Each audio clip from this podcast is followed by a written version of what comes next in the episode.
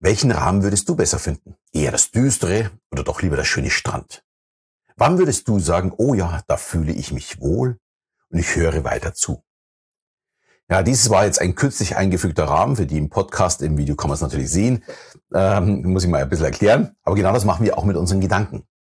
Wir geben einer Information einen Rahmen, also bildlich gesprochen. Nehmen wir als Beispiel mal die Klimakleber der letzten Generation.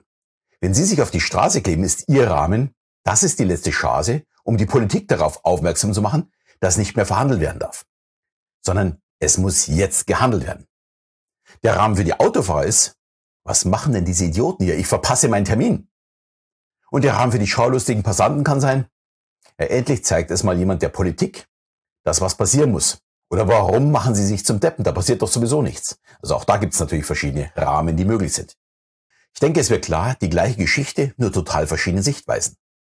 Und wenn wir die Sichtweise aus der neurolinguistischen Programmierung, dem NLP nehmen, dann ist es ein Rahmen, wie wir die Geschichte sehen und dieser Rahmen entsteht aufgrund unserer Vorerfahrung.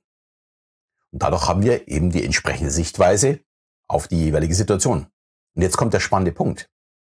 Erfolgreiche Menschen können diese Sichtweise, also den Rahmen in ihren Gedanken verändern. Das bezeichnet man als Reframing.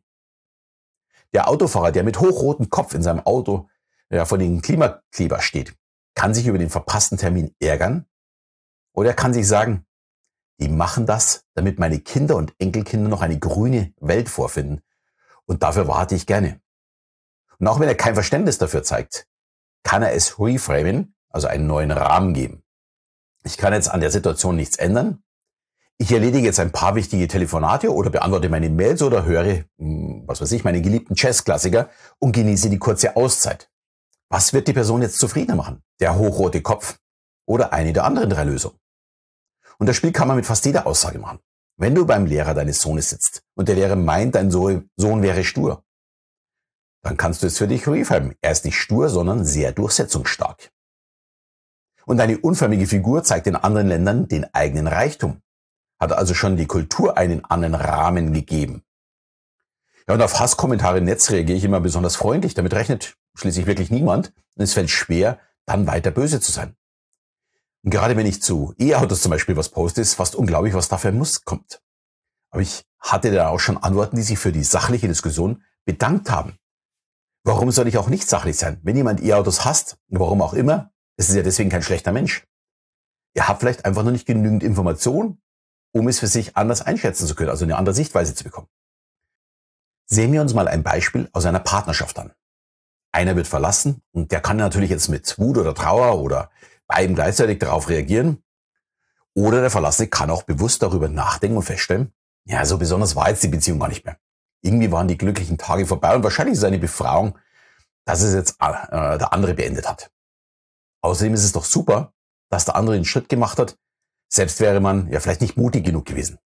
Er klingt für manche jetzt ein bisschen absurd, aber ein neuer Rahmen gibt uns das Heft des Handelns zurück. Ich werde wieder aktiv, weil ich mit der Situation ganz anders umgehen kann. Und auch im Business gibt es zahlreiche Beispiele. Der Kollege, der immer nervig alles hinterfragt und nur die eigenen Nerven und viel Zeit kostet, ist vielleicht entscheidend, um die kleinen Fehler zu entdecken, um die Qualität hochzuhalten. Ja, wenn du jetzt eher ein kritischer Zuhörer bist, wirst du jetzt sagen, na, man kann sich ja alles schönreden, wenn man nur lange genug darüber nachdenkt. Und ja, das ist richtig. Das ist aber dann auch kein Reframing. Beim Reframing ist es nicht wichtig, sich etwas schön zu reden, sondern den Kopf frei zu machen von Dingen, Dingen, die ich äh, nicht verändern kann. Was bringt es mir, mich über irgendetwas aufzuregen, wenn ich es nicht verändern kann. Dann nutze ich die Energie doch lieber für etwas Positives. Schöne Reden wäre dagegen, wenn ich mir sage, ich wollte den Job sowieso nicht haben, aber das ist nicht konstruktiv für den zukünftigen Weg, da komme ich nicht weiter. Ideal wäre dann, ich habe bei den Vorstellungsgesprächen neue Erfahrungen gesammelt und weiß, wo ich mich noch verbessern muss, um das nächste Mal den Job zu bekommen. Das wäre das richtige Reframing.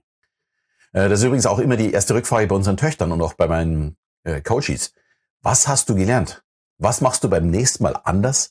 Oder lag es vielleicht nicht an mir, sondern es gab andere Gründe für die Absage. Das ist ja durchaus auch möglich, dass man sich gar keinen Kopf machen muss, weil es einfach einen anderen Bewerber gab, der, keine Ahnung, super Voraussetzung hatte, noch besser als ich meine. Und dann war ich auch nicht schuld. Und ich behaupte einfach, alles Negative hat auch immer etwas Gutes. Und das wurde mir einfach schon so häufig bewiesen. Und damit zeigt es mir auch, dass ich es immer wieder versuchen kann und ich kann damit einer gewissen ja, Gelassenheit auch mit Rückschlägen umgehen. Die gehören einfach zum Leben dazu. Ohne negative Erfahrung wird es schwer, sich wirklich persönlich weiterzuentwickeln. Weil das heißt ja auch, ich bewege mich dann nur in meiner Komfortzone.